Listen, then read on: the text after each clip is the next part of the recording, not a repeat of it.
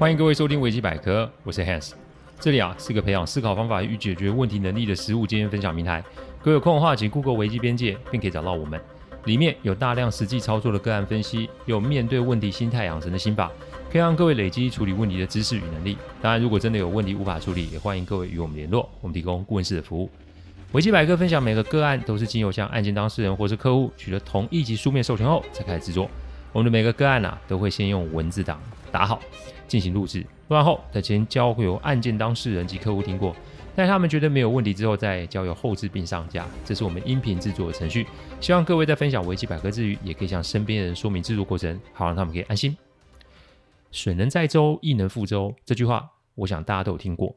我最近啊，过得蛮复古的生活。一起床就来背个《孙子兵法》，下午呢就来看个《易经日讲》，晚上呢就来个蒙格之道。不论我的工作状态是什么，每天都是这样哦。但啊，我没有限定自己要看多少，只要觉得今天有学习到一定的东西啊，我就会打住哦。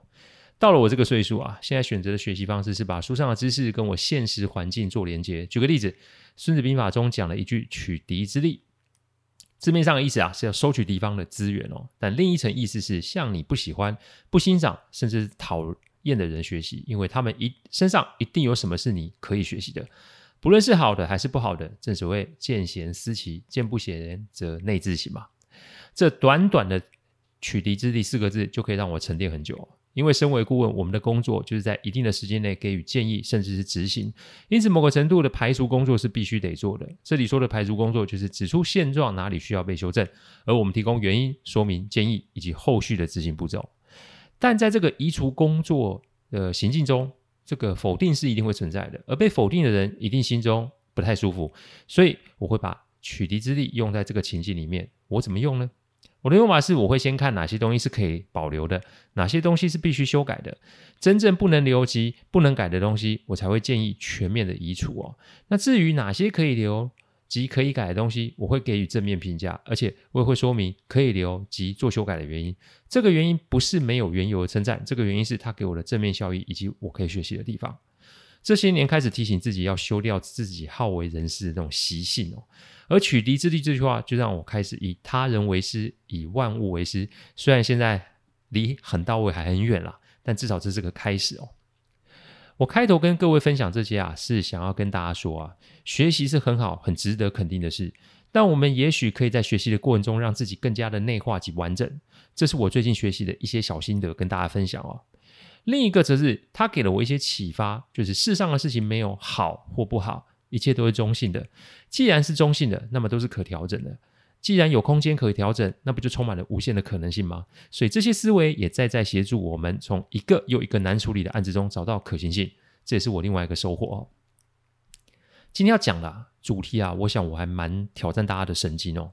观众们其实应该，听众们应该都知道，小弟对流量没什么兴趣，因为主业不是靠流量为生。我们呢是透过音频的分享，让大家对于问题的观察、思维、逻辑、解决，能有些许不同的认知哦。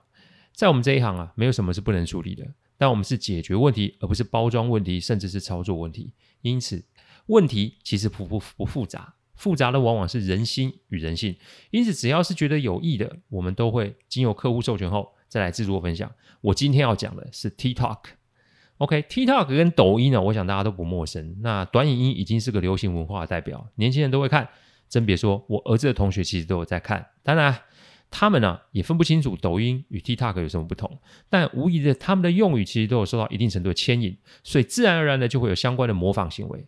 开始之前，我想问各位听众一个问题哦，不论你的性别是男还是女，我想应该有听众看过成人片吧？那成人片是好还是坏啊？Hans，你怎么拿成人片来比喻？会不会太过头？呃，我想说的是，我们身处的世界本来就有好跟坏。在日本的超商啊，成人的刊物啊。可是直接放在展售区，提供消费者来购买啊！我相信他们一定会有相关年龄限制及相关的法规。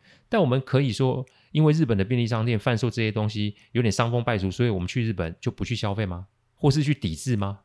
任何东西都有好坏两面，所以面对 TikTok，我们先不要有一种先入为主的概念，就认为它是毒蛇猛兽。所以呢，我在这里整理这篇案例的时候，我今天下下下载 APP，当然台湾就只能下载 TikTok 哦。今天这个系列会分成上下两集哦。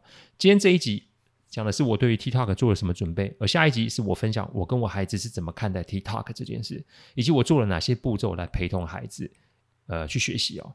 开始之前，我想讲讲我对于短影音的想法。我觉得现在的科技是日新月异哦。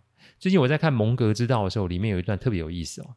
它底下有一间公司叫今日期刊，以前啊是美国律师获得法院判决及相关文件的唯一管道。管道，今日期刊靠这个赚了很多钱。但在科技进步之后，有很多更方便的管道，包含先进的 AI 科技，都可以让律师啊使用网络或是搜寻系统来找寻自己所需要的法律资料。因此这些年来，今日期刊都呈现衰退的态样。要不是在 COVID-19 期间有了别的业务让他们起死回生，今日期刊就真的会倒了。所以为了不倒，今日期刊也做了网络数位化的转型，现在叫做科技期刊。给我的启发是，科技都是一直在进步跟发展，我们所处的世界真的很难不被科技所影响。我的世代算是见证了网络时代的进化，从一开始的奇摩、雅虎、Google，从以前的部落格网站、Podcast、YouTube 线上课程、TikTok 短影音，其实这都是一个进程。以我们事务所为例啊，我们做了网站，做了 Podcast，其实我们也有尝试过影片，但最终我们还是没有继续做下去，因为要做这个影片，必须投入大量的时间。钱是还好，但时间上的耗费其实是对客户服务会有影响。再来，我们也有做线上的读书会，成效绝对不错，但后来也是决定停止。原因是线上即时的互动其实很难做到保密，万一在讲解案例的过程中把客户的资讯泄露，那也会危及到客户及事务所。所以几经反转之后，我们才决定会在今年推出有收费用的订阅制哦，每月会出两集音频，再搭配重点提示的文件，让订阅户可以在听之余也有文件可以参考。那这个是我们在因应科技所做出的调整，但各位有看见吗？我们对于这些的趋势，我们是有取舍的，不是每一项都适合我们。当然，今天相关的授课单位一定会说自己的东西适用于各个领域，但其实在现实世界中并不实际。所以，对于任何东西，我们都是采取一个开放且乐于尝试的态度。但在尝试之前，我们该设立一定的标准，只要不合乎标准，我们就退出，就这么简单。所以，以下我在下载 TikTok 之前呢、我做了相关准备动作。第一个准备动作，上网看看 TikTok 的正面及负面评价。上网爬文其实是一个很简单的方式啊。我们都有喜好，再加上 Google 演算法的影响，我是把前五页列出来的相关报道都看了遍哦，做一个基础性的了解。我知道 TikTok 跟抖音脱离不了关系，也知道有相关治安疑虑的问题。反正综上看完一遍之后，我还是下载了 TikTok。只是呢，我是用一支全新的手机下载，而且我也没有注册或是填相关的资料，不能因为有疑虑就直接的排除它可用性。这是以前我在受情报训练的时候教官教的一句话。因为解决问题的重点在于资源盘点，是我们在盘点资源，而不是被资源所限制住。当然，这个里面把持度会非常的重要。我通常对于工具的态度就是能做的我自己会做，真的不行求助于工具时，我仍然只是使用基本的功能。我举 ChatGPT 好了。我从来都没有使用过进阶功能，我最多就是问问问题啊，然后从这个与 AI 对谈中找到一些灵感。为什么我这么做？因为我只享受跟工具的互动，我不会对工具产生依赖。其实 ChatGPT 可以做很多事啊，听说连绘图都可以了嘛。但就像我今天案例开头讲的，水能载舟，亦能覆舟，过度的依赖就会让人懒散。这在我们的行业里面是会出事的，所以所有的工具对我们来说就是可以使用及参考，但最后的那个决定权，也就是决定要如何使用，那是由我们来决定哦。当然，相关的新闻及报告我们一定会参考，但重点在于我们要有判别资讯真伪及科学实践的精神。所以重点不在于 TikTok 是不是不安全，重点是我们要学习如何使用 TikTok。第二个准备，问问使用 TikTok 的方法及正反意见哦。好啦，网站的文章趴完了，我就问客户。朋友的意见，因为他们多多少少都有使用 TikTok。我的做法是一次问十位，然后呢，得知答案后就将他们的答案做一个统计，接着再问十个。做这篇整理的时候，我其实已经问了两千个人了。也就是说，我在我决定要下载 TikTok 之前，我花了七个月做问题的提问与答案的归类，意见有正有反。再说一次。任何人提供的资讯都有其参考价值，但是大多数的人接收到意见或是反馈的时候，他们的重点永远都是先用自己的偏好来决定这意见是否为他们所接纳。这就是我一直在讲的二元对立论的坏处。那一种啊，非我族类，其心必异的心态，其实真的不可取啦。我换个形容词好了，应该是说这个行为很可惜，因为每个意见都有它的参考学习的价值。所以，如果我们单用自己的喜好作为过滤意见的唯一标准，我们将会活在一个非常狭隘的世界里面。那活在一个狭隘世界里面的人，他的所知将会受限，他的成长会停滞。因此，对于世上所有事情，请抱持着一颗好奇心。我不是说个人喜好不重要，个人的喜好可以参考，只是我们把顺序调整到后面。如果在了解意见所有的内容后，真的不符合喜好，再删也不迟啊。我一直在说，做这个音频重点就是给大家面对问题、解决问题的时候多一些思维及方法。因此，把喜好先放在后面的意见，各位可以先看看及想想哦。七个月后，等同是初步调研的资料出来，我就准备下载 TikTok。第三个准备直接使用 TikTok 且使用分类制作清单哦。下载 T App 之后，打开就看见一个分类，我特爱。Cooking 跟 Sports 就是煮菜与运动的视频，我就用了这两个。其实，在 App 的搜寻功能都很好，一下子就可以出来不少的短影音视频。前面有说任何工具我都是使用部分功能体验及互动，但我不会花上大把时间去看里面的内容，因为我只是好奇他们是什么。但我们所处的行业并没有办法去做这类的分享，因此我就是看看及体验。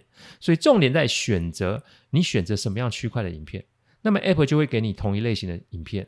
至少我看到现在，我并没有发觉什么样的问题，而且我还做了清单，方便我查阅，其实是很方便的哦。第四个准备，仔细找出 TikTok 的使用好坏比较。接下来就是看看 TikTok 为人诟病的部分。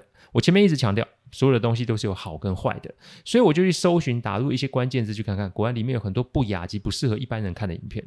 我目前每天都会试着打一些其他关键字去查看，搜寻出来给我的结果，把关键字记录下来。因为接下来如果我陪着儿子开始接触 TikTok 的时候，我是可以告诉他哪些东西其实是不适合他看的。不对啊，Hans，那你儿子以后万一偷看怎么办？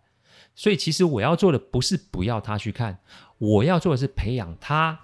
我前面说的，对于任何资讯资源，他都得学会明辨其中的利弊得失。因为我不可能永远待在孩子旁边嘛，他有一天会长大。而且有自己的生活圈，所以我要借由这个事情来告诉孩子：爸爸妈妈永远都是你的依靠及后盾。我们现在能做的不是让你上好学校，帮你存很多钱，帮你资产。我们现在要帮你做的就是培养你的判断是非的能力。讲白一点，这个连很多大人都做不到的。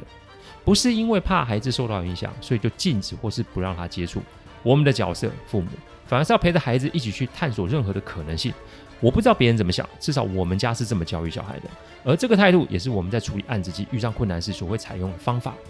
好了，大人的部分我已经讲完了，那孩子的呢？一切都等下一集再做揭晓。感谢各位聆听，听完之后如果任何意见及问题，请上网站危机边界留言。我们每周啊都有新的主题分享，各位有任何想听的主题，也都可以让我们知道。再次感谢大家，我们下次再见，拜拜。